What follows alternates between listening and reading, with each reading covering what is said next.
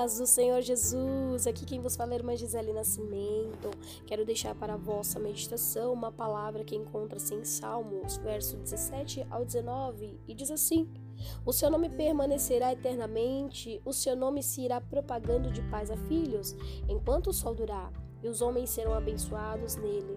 Todas as nações lhe chamarão bem-aventurado. Bendito seja o Senhor Deus, o Deus de Israel, que só ele faz maravilhas.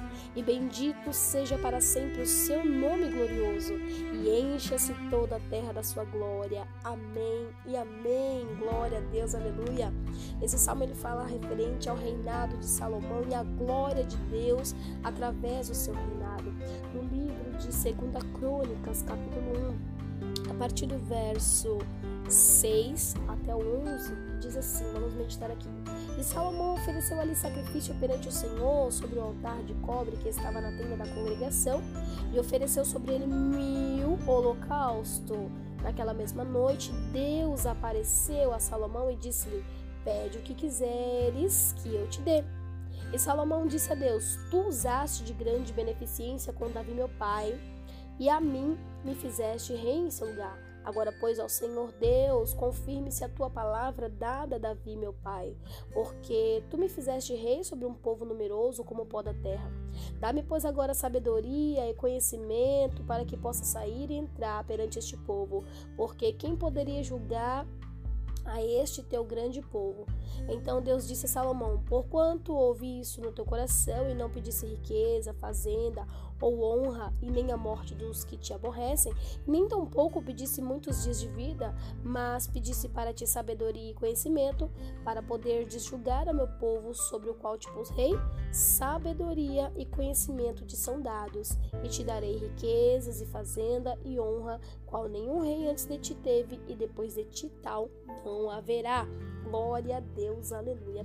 A palavra do Senhor vai falar sobre o reinado de Salomão. Sabemos que após o reinado do rei Davi, o rei Davi reinou ali durante 80 anos em Jerusalém. E após a sua morte, o seu reinado ele é muito disputado. Ele é disputado por um dos seus filhos Adonias e é disputado por Salomão. Salomão, porém, ele recebe a oportunidade de reinar no lugar do rei Davi. E Salomão ele se encontrava ali um pouco perdido, como deveria reinar, de que forma ele deveria governar, de como ele deveria lidar com o povo. Cada um tem um jeito, tem uma forma de lidar, tem uma forma de conversar. E Salomão estava meio perdido. Então Salomão ele oferece ali uma quantidade de holocausto muito grande para Deus. Ele oferece mil holocaustos para Deus. Deus viu ali o seu posicionamento, Deus viu a sua conduta, Deus viu a sua oferta. E de noite Deus tem um encontro com Salomão através de um sonho. E quando Deus ele se encontra com Salomão, Salomão pede ao Senhor algo e ele pede o que? Riqueza, fortuna, poder não, ele pede sabedoria para reinar. Mas antes de reinar, antes de pedir sabedoria, como foi dito, ele preparou o lugar, ele estava ali diante do altar de Deus, e antes de receber a sua petição, ele ofertou algo para Deus.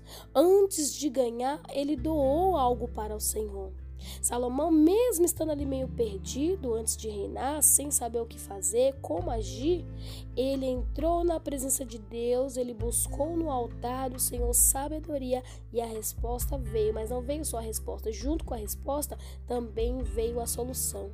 Então, através de um posicionamento do rei Salomão, através de um posicionamento de um menino, porque ele ainda era um menino na presença de Deus, ele ainda aprender a governar ele, o que ele sabia vinha de orientação do seu pai Davi.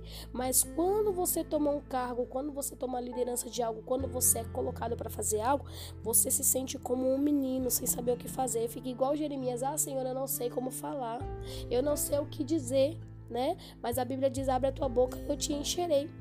Então Salomão ele foi falar com Deus mesmo estando perdido, mesmo sem saber o que fazer. Ele preparou o altar, ele ofertou o holocausto, ele se apresentou diante de Deus, ele entregou os seus medos, os seus anseios, as suas dificuldades e pediu para o Senhor uma petição correta. A Bíblia diz que muitas das vezes nós recebemos mal porque nós pedimos mal. E ele pedindo da forma correta, ele recebeu a resposta e a solução. Foi um posicionamento de Salomão que fez ele receber o dom de sabedoria da parte de Deus, a qual a Bíblia diz que nunca houve nem haverá tal pessoa que tenha tanta sabedoria como Salomão, além de riquezas, além de governos, além de tantas outras coisas que Salomão recebeu da parte de Deus por um posicionamento que ele teve mediante ao Senhor. Após a Salomão também nós temos um outro exemplo de posicionamento. Neemias, Neemias capítulo 2, no versículo 5, glória a Deus, aleluia, nós vamos ter um exemplo de posicionamento. Neemias 2, versículo 5 diz assim: E disse ao rei, Neemias conversando com o rei: e disse ao rei: Se é do agrado do rei, e se o teu servo é aceito em tua presença, peço-te que me envie ajudar a cidade do sepulcro de meus pais, para que eu a edifique. Então o rei me disse, estando a rainha sentado junto a ele: Quanto durará a tua viagem e quando voltará? E aprove ao rei enviar-me, apontando-lhe eu um certo tempo.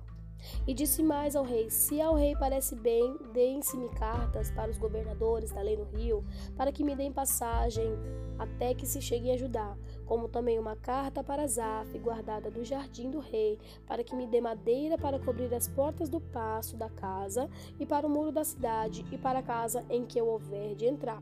E o rei mas deu segundo a boa mão de Deus sobre mim.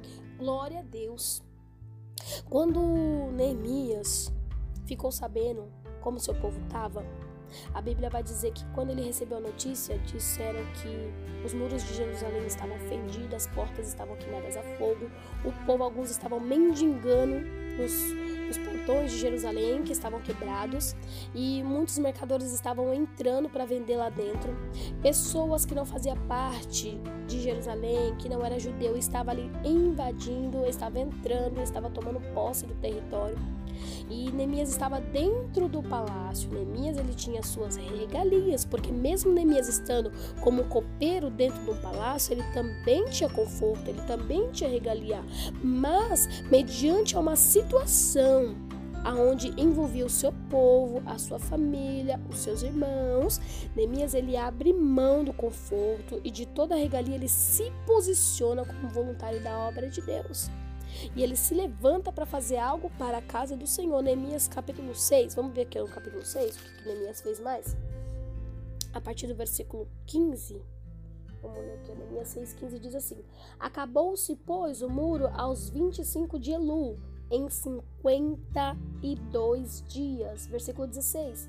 E sucedeu que, ouvindo-o, todos os nossos inimigos temeram, todos os gentios que haviam em roda de nós e abateram-se muito em seus próprios olhos, porque reconheceram que o nosso Deus fizera esta boa obra. Glória a Deus, aleluia! Olha o que aconteceu. Neemias se levantou, saiu do seu conforto, saiu da sua regalia de copeiro, pediu autorização para o rei, pediu instrumentos para trabalhar, para reconstruir, reconstruir as muralhas de Jerusalém, para reconstruir os portões que estavam queimados a fogo.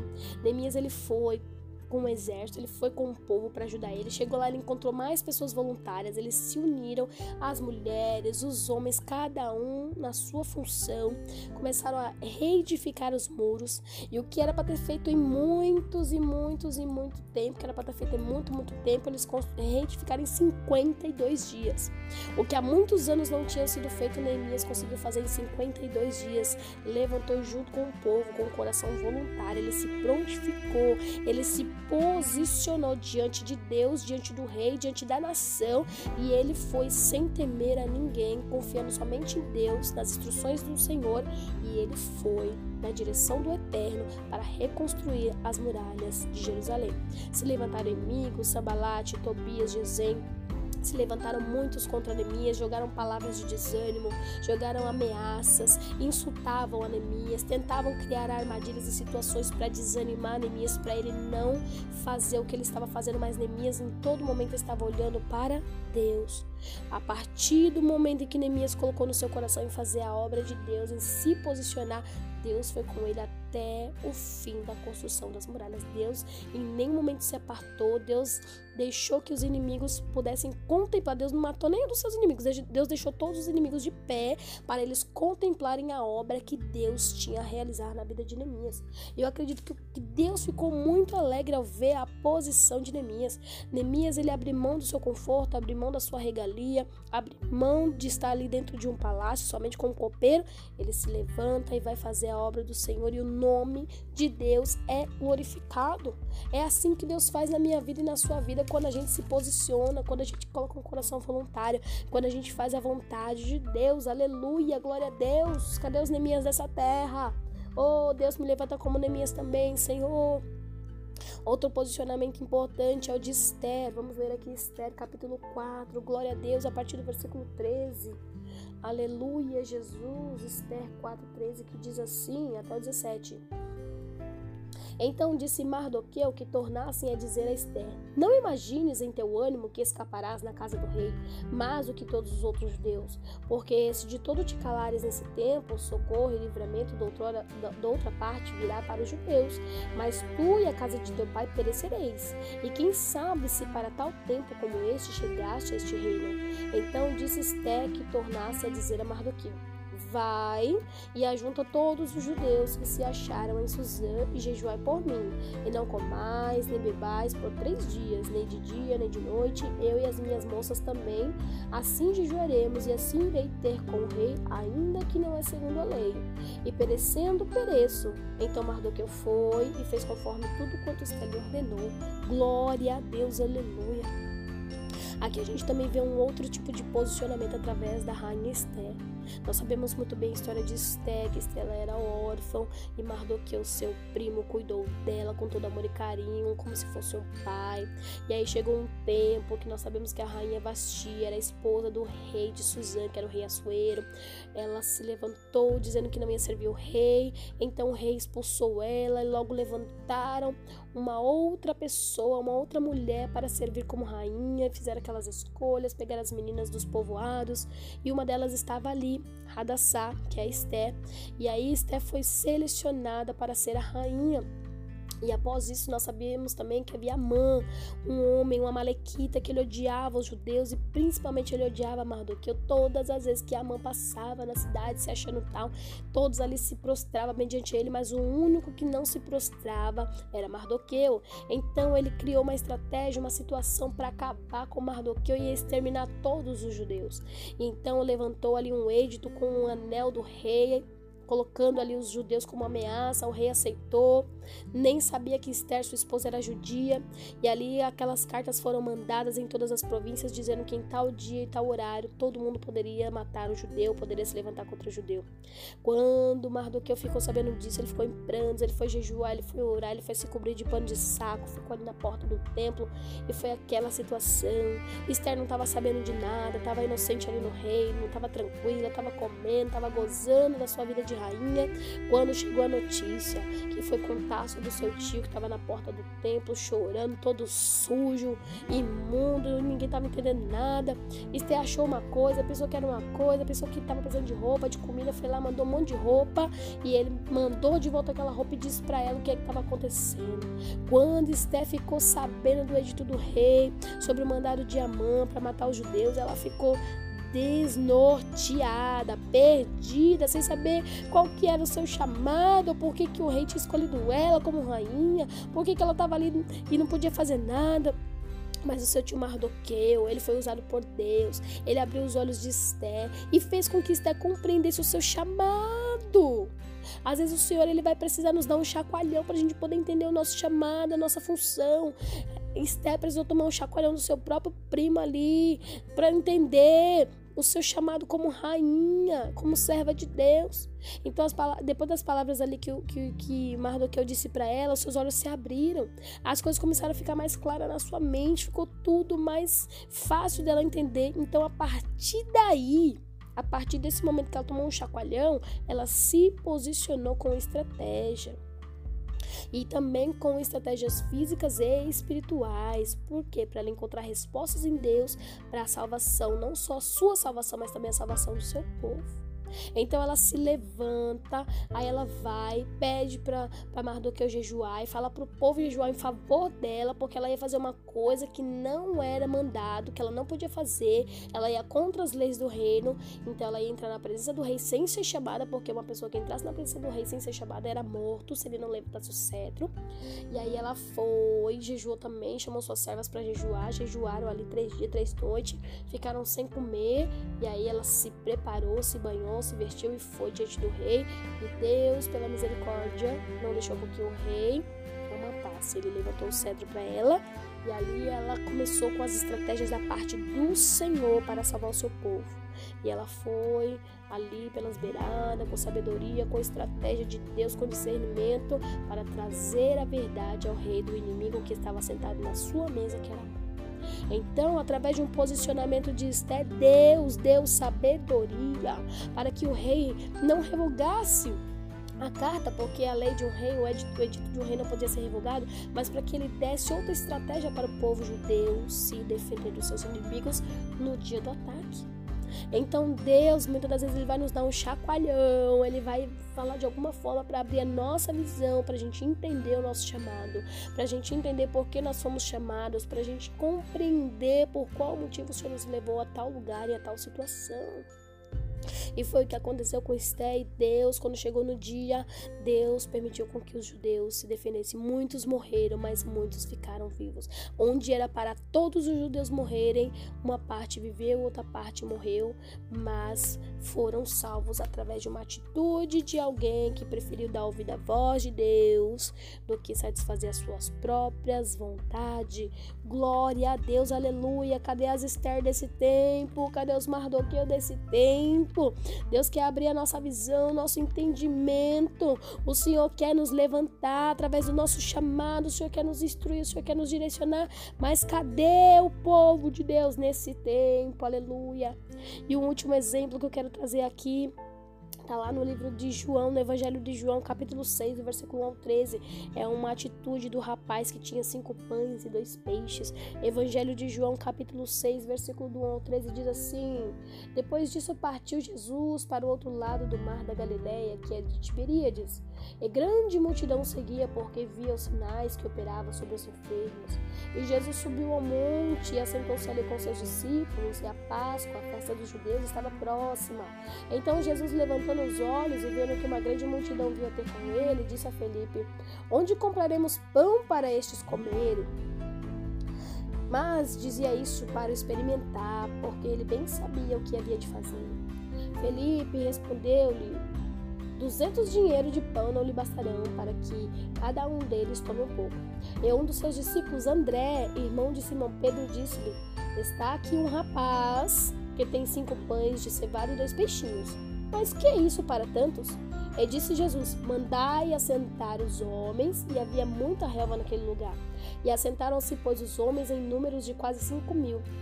E Jesus tomou os pães e, havendo dado graças, repartiu-os pelos discípulos e os seus discípulos pelos que estavam sentados, e igualmente também os peixes, quanto eles queriam. E quando estavam saciados, disse aos seus discípulos: Recolhei os pedaços que sobejaram, para que nada se perca. Glória a Deus, aleluia, aleluia, aleluia, Jesus, glória a Deus, que palavra maravilhosa.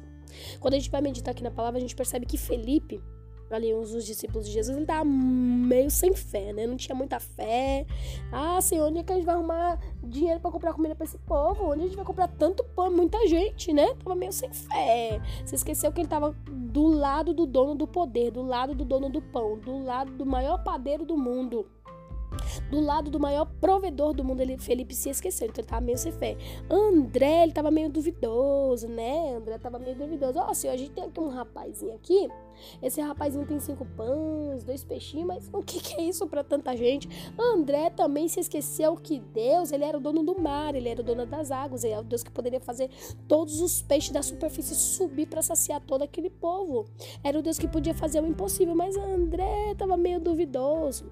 Mas existe tinha um rapazinho ali que ele se posicionou. Olha, eu não tenho muito, mas o que eu tenho é isso aqui, ó. Cinco pães e dois peixes. Não sei se vai servir para alguma coisa. Mas não importa, ele se posicionou. Ele tinha pouco, mas o pouco que ele tinha, ele se posicionou. O pouco que ele tinha, ele entregou para Jesus. O pouco que ele tinha, ele apresentou diante do Deus todo verdadeiro, que é o nosso Jesus. Então, a, o posicionamento daquele rapazinho o posicionamento daquele jovem fez com que Jesus pegasse aquele pouco que eles tinham e levantasse para o alto e apresentasse diante de Deus e glorificasse o nome do Senhor para que a multiplicação ocorresse. Às vezes o que nós temos nas nossas mãos é pouco.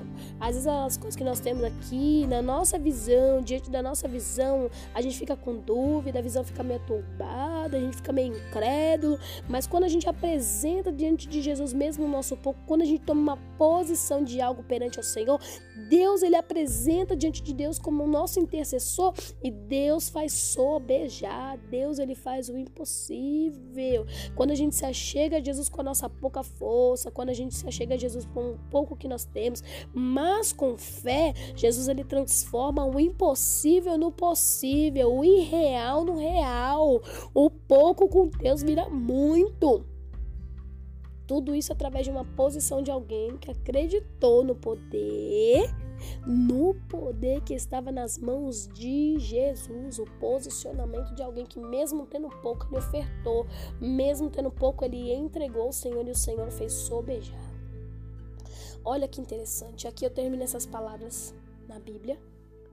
Jesus está falando conosco de um espírito voluntário. Jesus está falando conosco de um espírito que faz a obra do Senhor voluntariamente, sem querer nada em troca. O Senhor está falando de alguém que se posiciona para fazer as coisas de Deus com amor, com ousadia, com fé, com graça, com misericórdia. E quando a gente se posiciona com o espírito voluntário diante do Senhor, o Senhor ele responde. O Senhor ele vem com poder e ele age. O Senhor ele estabelece para nós um retorno daquilo que a gente entrega nas suas mãos. O Senhor está falando comigo e com você nesse dia de hoje. Se entregue ao Senhor com espírito voluntário para Deus. Faz a obra de Deus com espírito voluntário. Deixa Deus usar os seus dons, os seus talentos, aquilo que o Senhor colocou nas suas mãos, ainda que seja pouco, ainda que às vezes venha a incredulidade, ainda que às vezes venha as dúvidas, mas não deixe de entregar nas mãos do Senhor aquilo que Ele colocou para você fazer. Talvez a gente olhe para nós mesmos e fala, mas Senhor, mas eu sei tão pouco, meu conhecimento é tão raso, Senhor, eu não tenho tanto entendimento quanto fulano, quanto ciclano. Mas a Bíblia diz no livro de Tiago que quando a gente pede sabedoria ao Senhor, Ele nos dá liberalmente. O Senhor, Ele tem prazer em nos conceder a sabedoria que vem do alto. O Senhor, Ele tem, tem prazer de nos entregar o pão. O Senhor tem prazer de nos entregar algo que vem do céu, que seja espiritual, que seja físico. O Senhor ele tem prazer. O Senhor ele tem boa medida para nos dar, medida recalcada, sacudida, transbordante, a 30, 60, a 100 por um, mas eu preciso também ter um espírito voluntário para receber. Antes de receber, eu também preciso doar ao Senhor como fez Salomão. Antes de receber a resposta de Deus, eu preciso me entregar, como fez Esther. Antes de ver as coisas serem edificadas, eu preciso tomar um posicionamento como Neemias tomou. Antes de ver a provisão de Deus chegar, eu preciso entregar aquilo que eu tenho diante da presença de Jesus, como aquele rapaz entregou cinco pães e dois peixes. Então o Senhor está falando de posicionamento. A gente não vai conseguir nada ficando parado, ficando quieto, sem tomar uma posição, sem tomar uma atitude, sem falar algo da parte do Senhor. A gente não vai ter retorno de nada. Então a gente tem que se posicionar. Esse é o tempo da gente se posicionar na presença do Senhor, para que o nome de Deus venha ser glorificado, como foi meditado aqui no livro de Salmos, como foi dito aqui em Salmos. Glória a Deus, aleluia. Deus ele é fiel. Salmo 72, versículo 17 em diante. O seu nome permanecerá eternamente. O seu nome se irá propagando de pais a filhos enquanto o sol durar. E os homens serão abençoados nele. Todas as nações lhe chamarão bem-aventurado. Aleluia. Deus está falando, eu conto com você. Eu conto com você para propagar o meu nome, para fazer a diferença, para tomar uma atitude, para Engrandecer o nome do Pai, eu conto contigo. Bendito seja o Senhor Deus, o Deus de Israel, que só Ele faz maravilhas. Olha quantas maravilhas Deus fez aqui no meio do seu povo e continua fazendo até o dia de hoje. Bendito seja para sempre o seu nome glorioso e encha-se toda a terra da sua glória. Aleluia, amém, amém. Encha-se toda a terra da glória de Deus. Toda a terra precisa ser cheia da glória de Deus. Toda a terra tem que ser cheia da glória de Deus. Toda a terra tem que ser cheia da glória de Deus. E isso tem que vir da minha boca e da sua boca. Da minha boca e da sua boca encher a nossa boca para glorificar o nome do Senhor por todos os seus benefícios, por tudo aquilo que ele tem feito no meio de nós. Glória a Deus, aleluia. Que o Senhor Jesus te abençoe, te guarde, faça resplandecer o seu rosto sobre ti, te dê a paz. Vou fazer uma oração pela sua vida. Senhor, meu Deus, meu Pai, quero agradecer ao Senhor por esta humilde palavra. Senhor, por este momento de reflexão.